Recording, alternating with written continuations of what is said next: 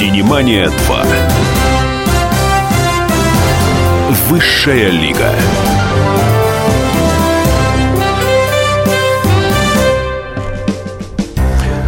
Синемания 2, Высшая лига. У микрофона Анна Пешкова. И Давид Шнейдеров. А, Я каждый раз буду напоминать, каждый раз не надейтесь, что я забуду, что программа называется так, потому что у меня в гостях представители высшей лиги российской культуры. Я умышленно не называю так не ограничивают словом кино, да, наверное, так правильнее. Правильнее. Именно культуры. Особенно сегодняшний мой гость, он, а, помню, был такой фильм, который назывался «Человек-оркестр». И он такой оркестр, потому что он и переводчик, и режиссер, и сценарист, и писатель, и э, спортсмен. Я вам даже открою страшную тайну. Это что-то новое. а, Открою страшную. А кто занимался айкидо? Ну, это мы в кулуарах обсуждали. Это. Но занимался айкидо? все, Занимался. слушай, все чем-то занимались. Все чем-то занимались. В общем, у меня в гостях Павел Санаев, но еще и плюс к тому, это я сейчас совсем не знаю, там Паш, наверное, к этому плохо отнесется, потому что я раскрою страшную тайну. Мы с Павлом знакомы много лет. И у нас в жизни был такой период, когда мы вместе отдыхали э, под теплым морем, под жарким солнцем.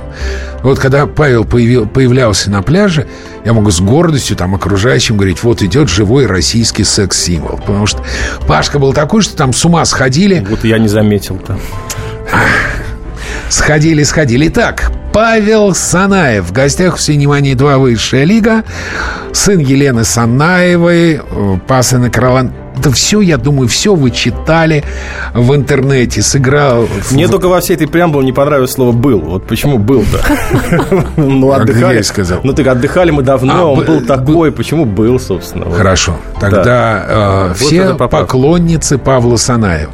Вы можете в 14.00 подъехать к радио «Комсомольская правда» и взять у Павла Санаева автограф.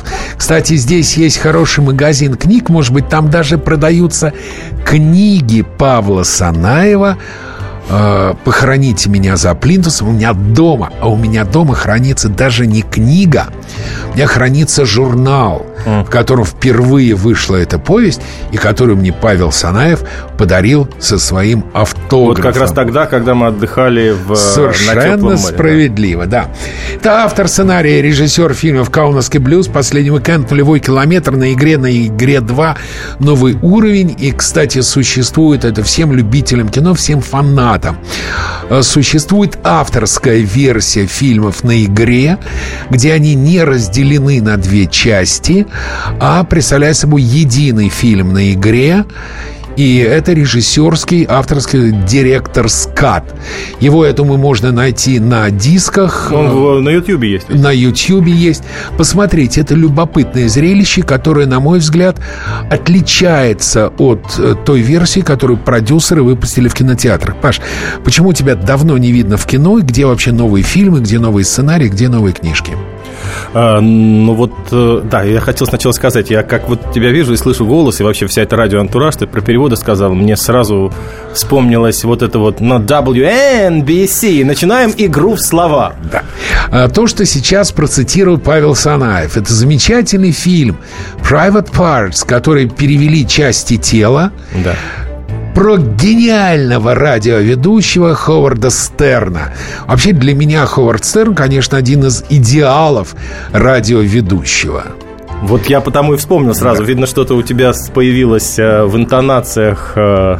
WNBC. WNBC. Ну да, Аня выступает роль такой группы поддержки Ховарда Стерна. Он же тоже работал не один. Да. Ну, хорошо, давай...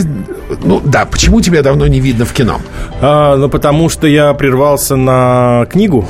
Вот, а книга очень большая, э, из двух частей. Значит, соответственно, я написал первую, вот она вышла, «Хроники раздолбая». Это был 2013 год. Вот. А дальше, ты знаешь, получилась немножко глупая ситуация, но во всем есть свои плюсы. Э, Я понял, что я сразу же не могу вылезать во вторую книгу, ну вот, закончив первую, потому что, ну, как-то забуду вообще вкус съемочной площадки.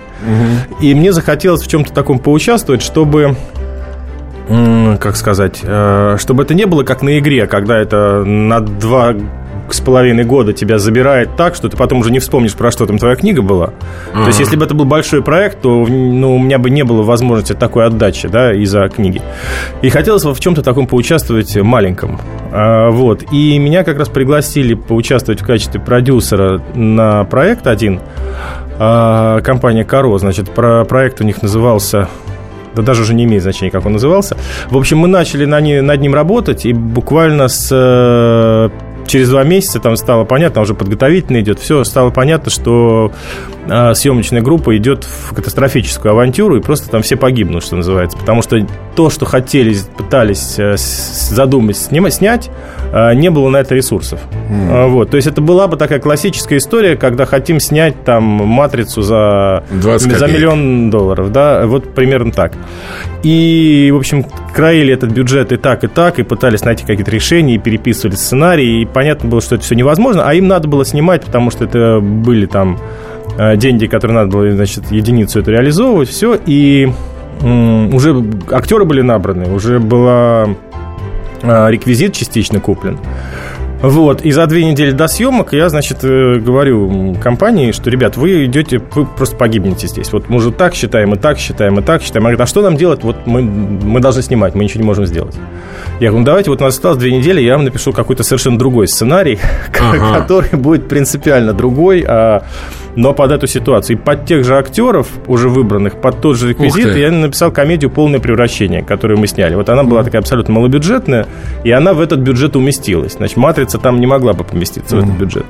Вот. А сказать, что это какая-то супер комедия, которая просто является жемчужиной моего послужного списка, я не могу, но мне совершенно за эту работу не стыдно, потому что в тех условиях, в которых было это все сделано, это, в общем, своего рода даже киноподвиг, да, потому что за две недели Фильм нуля... прокат вышел. Он вышел очень скромно, да, прошел, как э, водится с малобюджетными комедиями, там, без... но, я но... помню, что когда я пытался э, что-то, э, когда я в поддержку фильма поехал по городам, то реклама, э, да, постера фильма, рекламы не было даже в кинотеатре, где он шел. Я не говорю там про наружку какую-то. Да. Хорошо, значит, у нас в гостях переводчик, режиссер, сценарист Павел Санаев. Реклама пройдет очень-очень быстро, так что не отключайтесь. Последний час уходящего дня – Каждый четверг в 23 часа по московскому времени. Откровенный разговор об отношениях между людьми. Единственное на российском радио классическое немецкое шоу. Мартина Видеман поговорит с вами о мужчинах и женщинах, праздниках и буднях, о людях с ограниченными возможностями и о тех, кому повезло, о счастье и несчастье. Предельный градус откровенности. Беседа один на один. Мартина Видеман, ваш друг и советчик. Радио «Комсомольская правда» каждый четверг в 23 часа по московскому времени. Программа «Айнс-2 Видеман». «Синемания 2». Высшая лига.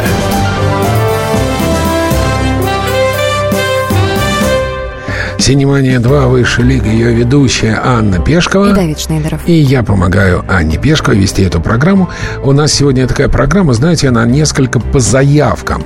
Потому что очень много людей спрашивало меня, куда пропал режиссер, сценарист и писатель Павел Санаев. И вот для того, чтобы ответить всем на ваши вопросы, собственно, их и ответит на них Павел Санаев, на вопросы Анины, на вопросы мои. И телефон прямого эфира 8 800 200 ровно 9702, WhatsApp плюс 7 967 200 ровно 9702, 24 20, телефон для ваших смс-сообщений Павел Санаев. Вот сразу. Татьяна из Железногорска. Павел, здравствуйте. Всеволод Санаев, ваш дедушка? Татьяна, есть такая отличная вещь интернет. Там есть Google. Я не сочтите за хамский ответ, но просто удивительно писать на радио такой простой вопрос. Ну, да, и дедушка, ну, просто дедушка, вот, ну просто да. меня, меня удивляет, почему не проще было там посмотреть это в Гугле где-нибудь э, ну, гораздо раньше, чем Паш, писать на радио. Не, Паш, э, город Железногорск И я не удивлюсь, если он не охвачен интернетом. Понятно. Честно. Я Да. просто не удивлюсь, поэтому если бы это было из Москвы, я бы счел дурацкой шуткой. А из Железногорска, давай мягче, может быть, действительно у Татьяны нет Это интернета. говорит о том, что Железногорск надо срочно интернетизировать. Причем, посмотри, она отправила это письмо, Татьяна, не через WhatsApp, а через мобильный телефон. Поэтому, если бы это WhatsApp, то там точно был бы интернет. Да. А раз это через мобильный Та- телефон... Татьяна, не поэтому- сочтите, не сочтите за хамский наезд. Да. А, Мы только что говорили, перед тем, как уйти на рекламу, я напомню еще раз, 8 800 200 ровно 9702, телефон, по которому вы можете позвонить, и плюс 7 967 200 ровно 9702, WhatsApp и 2420, телефон для ваших СМС-сообщений. Павел Санаев, перед тем, как мы ушли на рекламу, рассказывал о ленте «Полное превращение», которая, как он поэтически выразился, скромно прошла в прокате. Да, и продвижение ее было, вот это отдельная история, довольно интересная, потому что э, когда стало ясно, что никакой рекламы у нас не будет от слова совсем, и, и вообще я здесь не могу прокатчиков упрекать, потому что это очень понятная у них политика, э, которая заключается в следующем. Если они понимают, что фильм имеет потенциал большой, да, там, условно говоря, есть какие-то звезды, есть какие-то вещи, которыми можно заманить большое количество людей, то и есть смысл вкладываться в рекламу, потому что тогда ты, условно говоря, понимаешь, что вложив там миллион в эту рекламу, ты получишь там 6-5 миллионов бокс-офис, да? Если ты понимаешь, что в фильме этого потенциала нет, тут вкладывая миллион в рекламу, ты этот миллион просто выбросишь, потому что его все равно не отобьешь. То есть нет прямой зависимости э, вложения в рекламу и отдачи, потому что это зависит от фильма. Поэтому фильмы, где такого вложения нет, они предпочитают выпустить вообще без рекламы. Пусть он лучше соберет, условно говоря, 100 тысяч, которые будут в плюс, чем э, они потратят миллион на рекламу, он соберет 500 тысяч, но это будет минус. Вот. И поэтому, значит, э, выпускаются картины вот таким образом. И я придумал такую штуку. Тогда мне только-только показали, э, что такое Инстаграм. Я не, не знал этой штуки. Вот. И мы там устроили конкурс, э, значит, сфотографируйся с афишей «Полное превращение».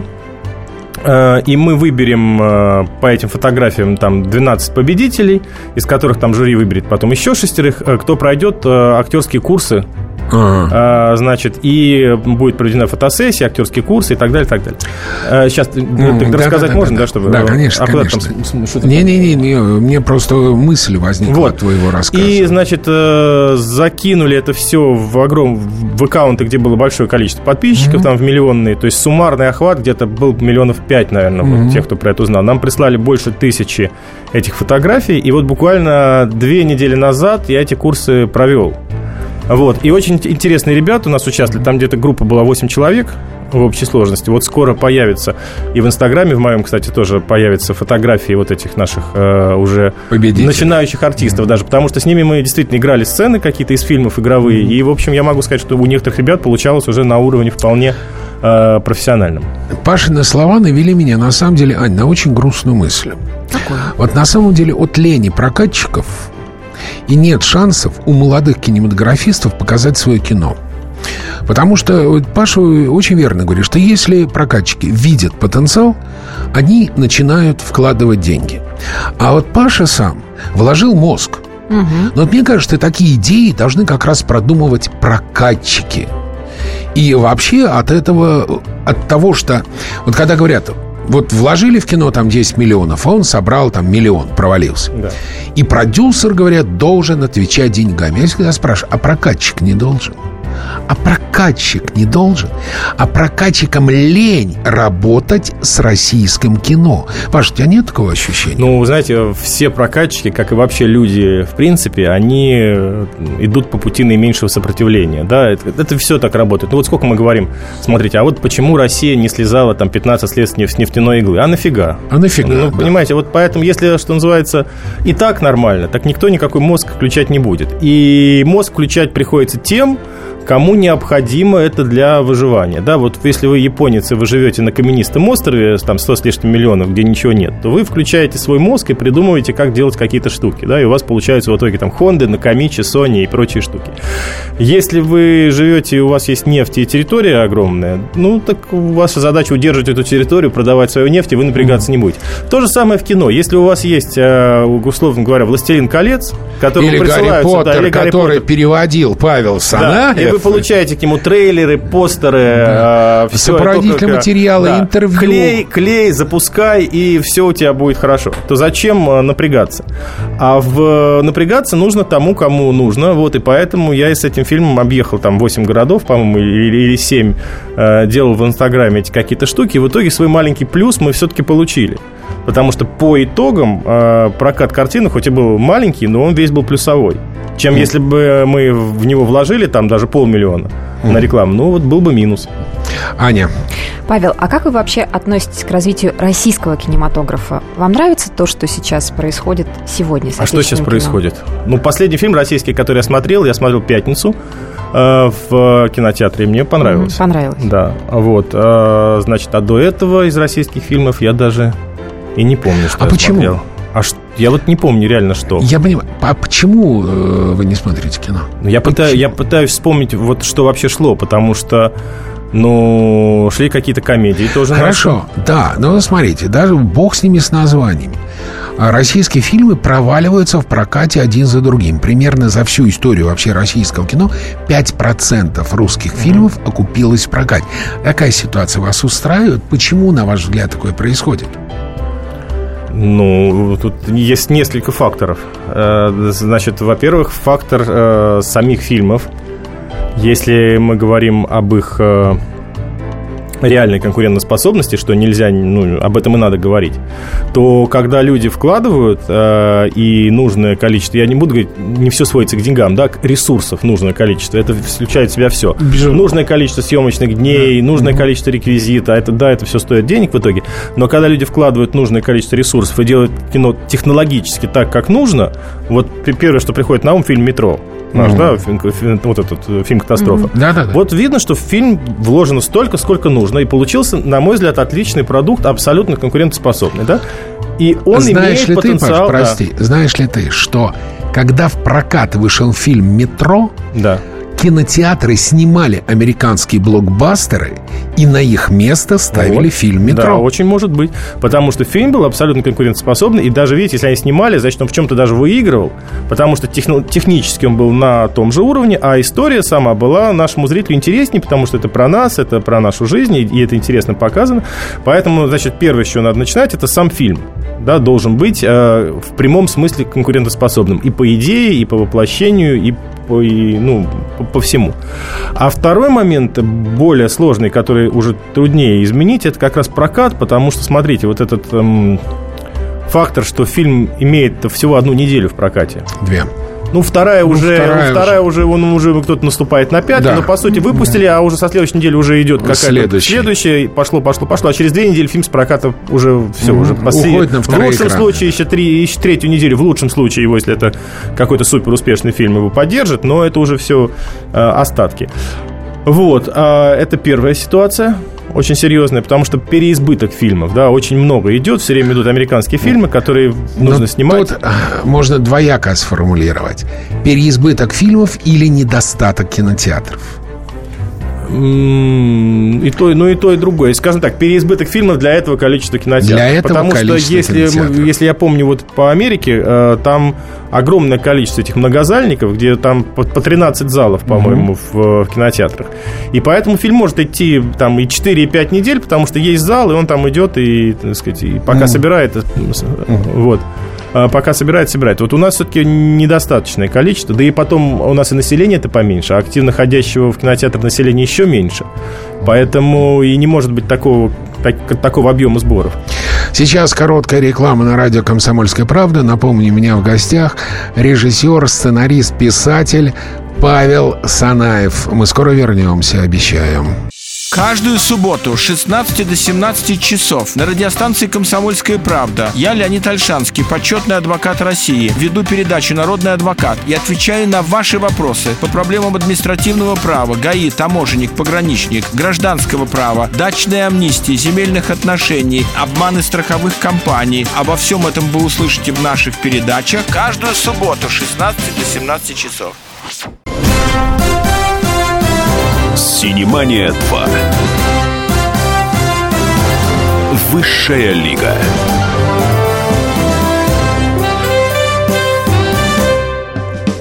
Продолжаем. Павел Санаев, Писатель, сценарист, режиссер, переводчик в гостях у «Синемании 2. Высшая лига».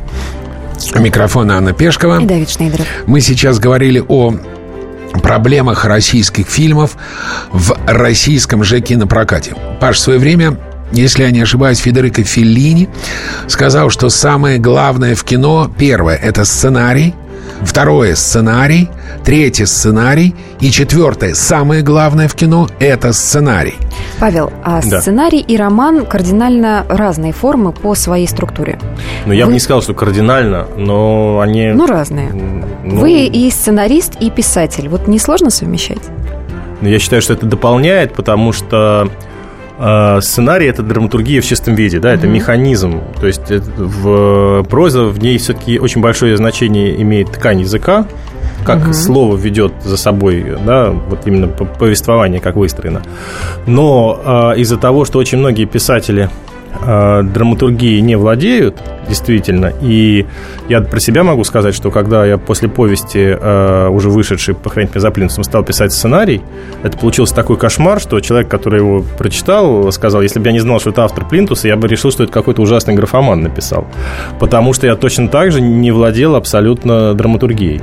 А, И это ну, долгая наука овладевать, может быть, даже еще дольше, чем научиться писать э, прозу. И долго учились? Но я до сих пор в процессе. А, Вот. А, Так вот, а, совершенно разные ве- вещи, и мне кажется, что это на самом деле очень помогает, потому что вот сейчас в романе, который э, я пишу, вот «Хроники раздолбая», да, уже вторая часть, там как раз все те драматургические навыки, которые я получил, учась писать сценарий, в полной мере я им пользуюсь, и я понимаю, что это необходимо. И, кстати сказать, у хороших писателей, у всех, как у, например, Федора Михайловича Достоевского, у него с драматургией все в порядке.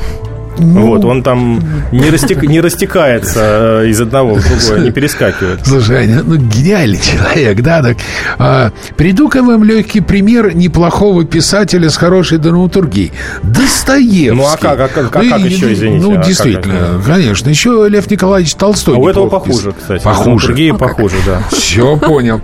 А, иногда, когда смотришь фильм, такое ощущение, что сценарий написан левой ногой. Столько там э, логических проколов, каких-то несоответствий. Это проблема сценария или режиссер руку приложил? Ну, Я думаю, каждый случай индивидуален. Я же не, не, не был на кухне всех фильмов. Ну да, смотри, чтобы- ты писал, были случаи, когда ты писал сценарий не для своих фильмов. Ну вот я писал пол- полное превращение в прямом смысле. Да. Э, Не левой ногой, правда, но за Нет, две недели. Да, нет, и, и в, в пылу, в пылу, я сейчас это важный Да. момент, и в пылу э, подготовительного периода другого фильма, понимая, что тут фильм уже невозможен финансово.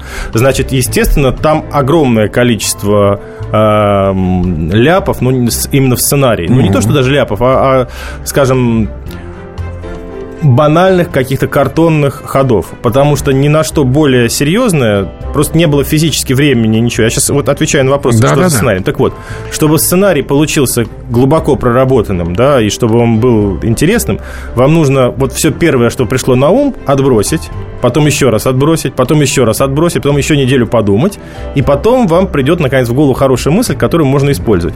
Скажем, э, одна из моих там, вот я приведу пример, да, из моих собственных, одна из любимых моих идей, это сцена с Зорбом в нулевом километре когда он там утонул этот шар, потом его доставали и так далее. Значит, вот она придумалась, по-моему, через три недели э, размышления прицельного над сценой свадьбы. Вот, а что должно произойти на свадьбе такого? Значит, вот есть задача вводная, да, уравнение с неизвестными. Герой с героиней встречаются на свадьбе там, их друга, который он снимает. И должно произойти что-то, что переведет эту свадьбу в какую-то неуправляемую драматическую ситуацию, и в ходе этой ситуации герой с героиней сблизится, а ее, значит, бывший молодой человек, соперник нашего героя, приревнует. Вот вводное, да, вот что должно произойти. А что там должно произойти? Первая мысль – драка. Что на свадьбе произошла драка, и вот, ну, первая мысль, да, значит, понятно сразу, что это первая мысль, которую надо отбросить. Дальше что? Потом загорелась, загорелась эта вся история, и тоже, значит, и так далее, и так далее, и так далее. Но вот пока не придумался этот зорб, значит, зорб, ага, значит, а свадьба должна быть на воде, и, и вот тогда уже все стало решаться и встало на свои места. Но это три недели э, размышлений вот о, конкретно об одной сцене сценария. А если у вас нет трех недель на размышления об одной сцене, а есть две недели всего на сценарий, то вы пишете первое, что пришло пришло в голову, там, драка на свадьбе тогда получается. Вот и все. Так вот, я к чему это говорю, что очень во многих ситуациях у сценаристов действительно мало времени на э, работу остается, мало времени на проработку. Поэтому получаются иногда, как э, ты говоришь, левой ногой. Да, но тогда еще получается одна проблема, что в нашем кино отсутствует полностью такая специальность, как супервайзер сценария, который бы получил готовый сценарий, быстро его прочел и мог бы сценаристу указать на картонные ходы, несостыковки, временные прорехи и прочее, прочее. У нас ведь нет, я так понимаю, такого человека в кино. Ну, нет, наверное. Наверное, нет. Ну, у тебя не было когда ты писал для полного превращения? Да там даже если бы он был, а что бы это могло изменить? У нас аварийная ситуация была.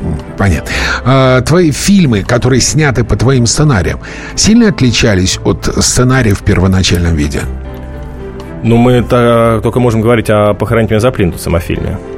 Там, конечно, там все ну, отличается. Полный, там... Прости, полное превращение тоже по твоему сценарию Ну, снято. не, он снят один в один, как написано. Один в один, да. как написано. Я, я же был продюсером этой угу. картины, то есть я присутствовал. Угу. Еще э, о некоторых проблемах говорят э, российские кинематографисты о проблемах со свободой слова в российском кино. Павел, а по-вашему, в России существует абсолютная свобода слова? Ой, наверное, нет. Почему?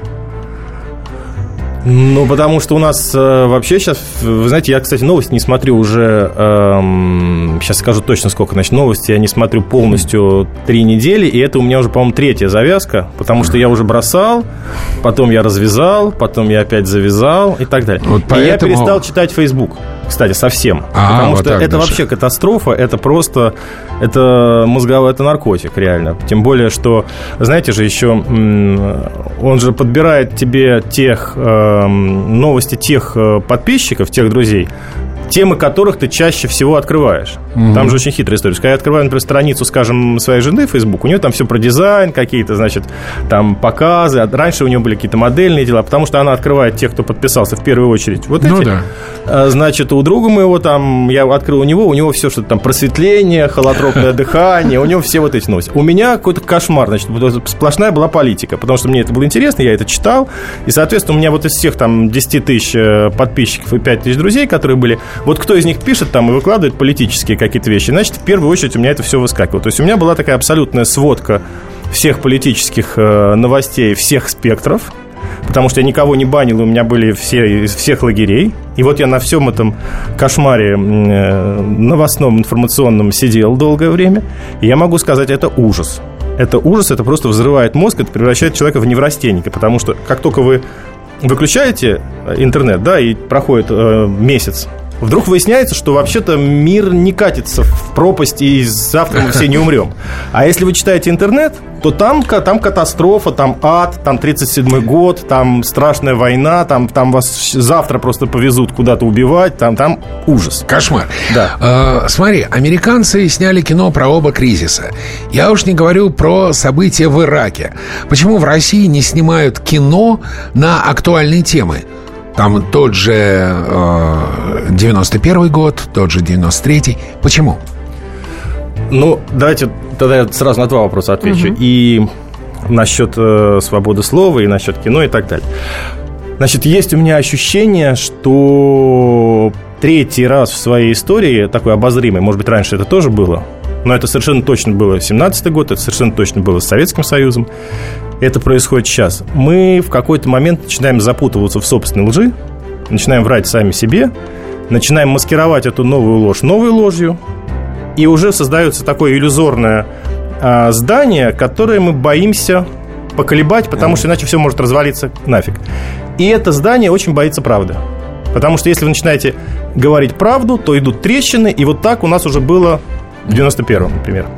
Понятно. Значит, а, Паше пришла смс, я ее сейчас прочту, а ответить попрошу ее после рекламы.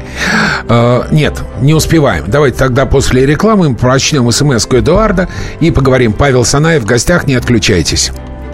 И сошлись они в чистом поле, и начали они биться. Каждый за свою правду. И не было в той битве ни правых, ни виноватых. Звон стали. Крики поверженных. Самый беспощадный проект радио «Комсомольская правда». Радио «Рубка». Столкновение взглядов, убеждений и принципов. У гостей в студии всегда полярные мнения. Слушатели участвуют и голосуют. Нам есть о чем поспорить. Остро, жестко, жестоко. Программу «Радио Рубка» слушайте на радио «Комсомольская правда». Каждую среду в 18.05 по московскому времени. «Синемания 2». Высшая лига.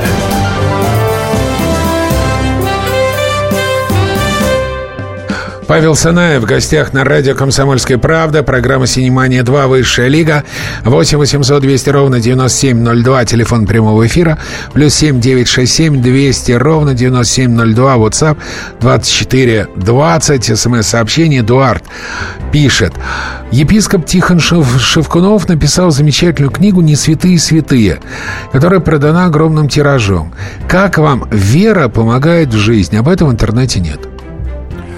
Ну, я бы немножко изменил вопрос. Тут, мне кажется, неправильно говорить «помогает в жизни», потому что получается, что жизнь – это одно, а вера – это нечто другое. Да, просто, во-первых, давайте определимся, э, что такое вера. Да, вера – это обязательно некий опыт, потому что и я не очень понимаю, как можно верить во что-то просто потому, что ты, например, прочитал книжку или послушал других людей. Да? А, Другое дело, что когда начинаешь с этим соприкасаться и на собственном опыте открываешь какие-то вещи, которые ты видишь, что да, действительно это работает. Ну, как знаете, если вот я вам скажу, у меня в комнате в другой там жираф, верите или нет?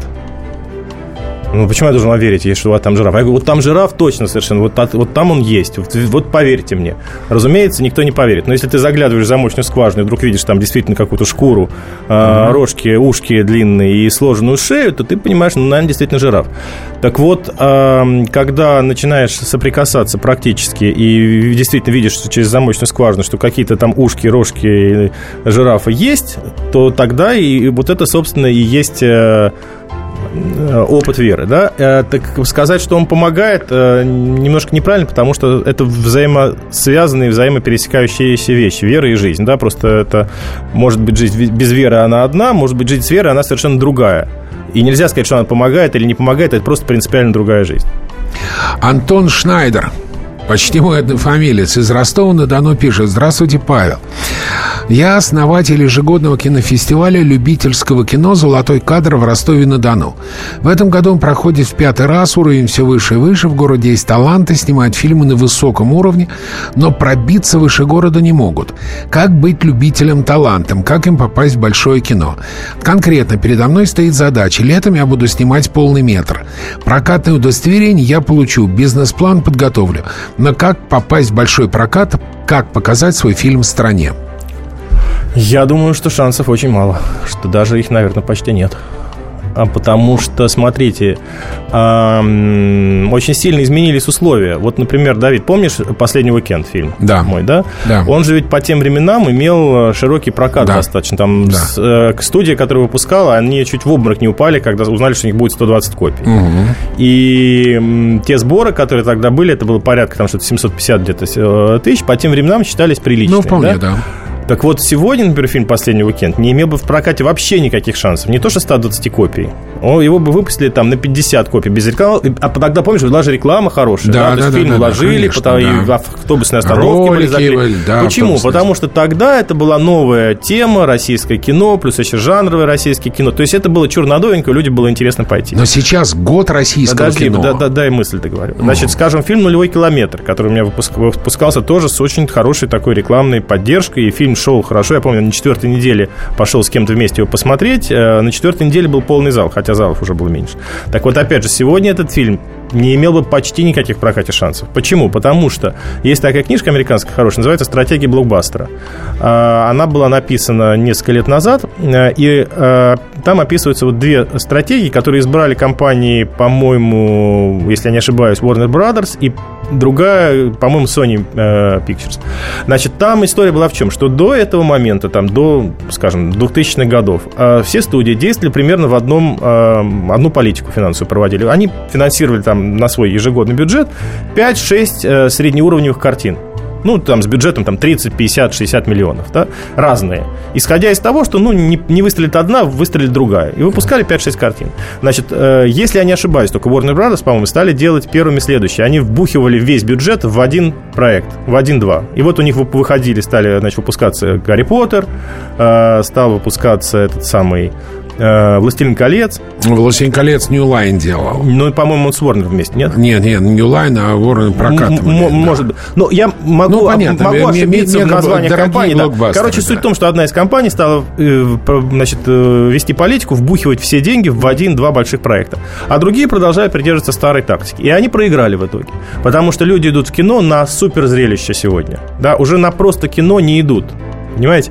Поэтому, когда, например, выходил нулевой километр, это была картина вполне, ну, наше кино, какая-то движуха, что-то а было. как же быть с этим кино-то? Да никак не быть, все, поезд ушел. Поезд ушел. Ну, как, ну, это изменившаяся реальность. То есть сегодня, чтобы вы, вам попасть в прокат, вам нужно снимать нечто большое, грандиозное, э, значимое, с серьезным бюджетом, с, масштабное. Тогда вы можете рассчитывать на прокат. Если вы выпускаете среднюю, э, небольшую картину, что называется, про жизнь, ну, в лучшем случае, если у вас очень хорошо получилась картина, хорошая реально получилась, ну, будет у вас 100 копий, да, ну, вы, вы выйдете с небольшой рекламной поддержкой, аккуратненько вас поддержат. Все, а как, никак, как быть Сакурову, Звягинцеву, Мизгиреву, Герману? Ну, как, Звягинцев в фестивале берет призы. То есть, либо это должен быть фестивальный фильм, либо... Ну, так так и есть, да.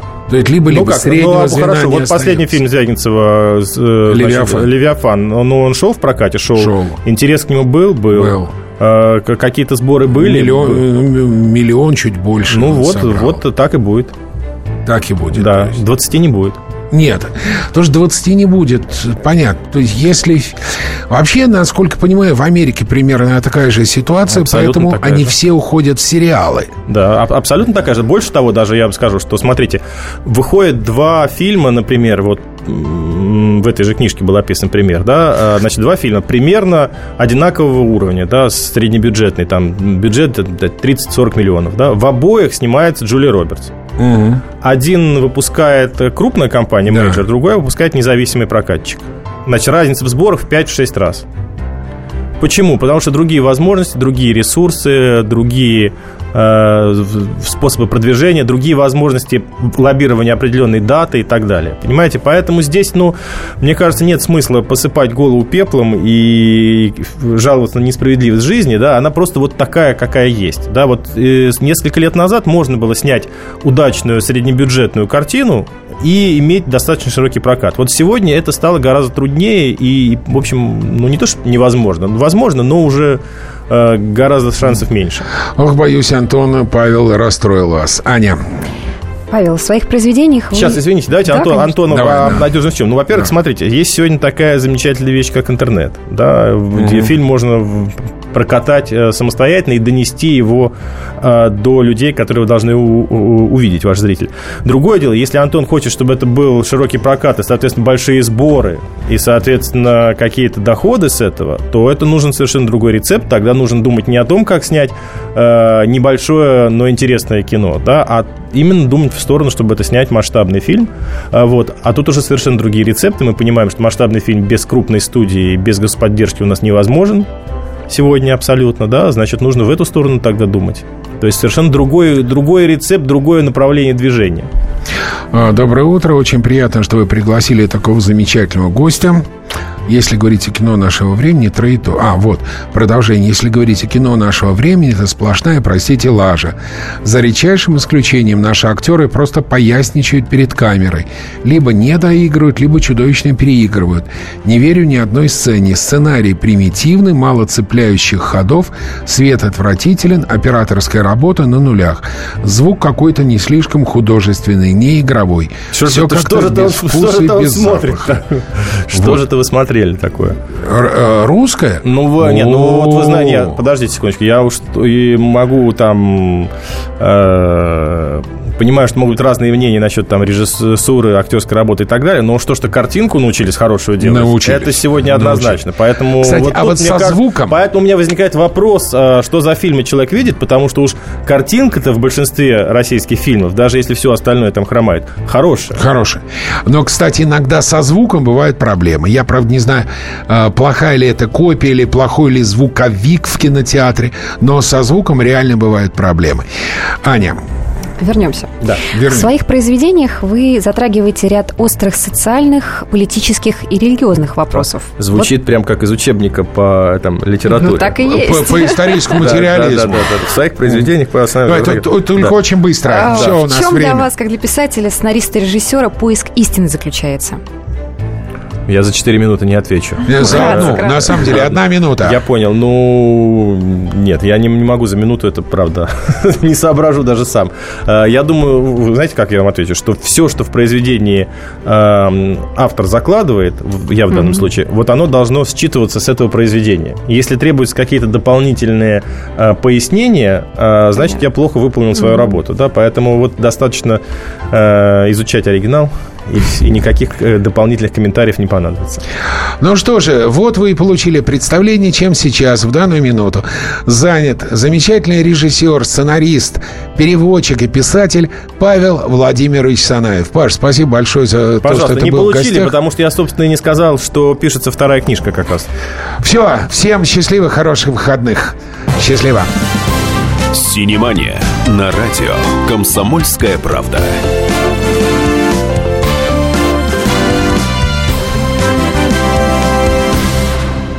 Полная картина происходящего у вас в кармане.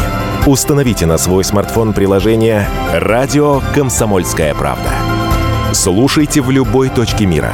Актуальные новости, эксклюзивные интервью, профессиональные комментарии. Удобное приложение для важной информации. Доступны версии для iOS и Android. Радио «Комсомольская правда». В вашем мобильном.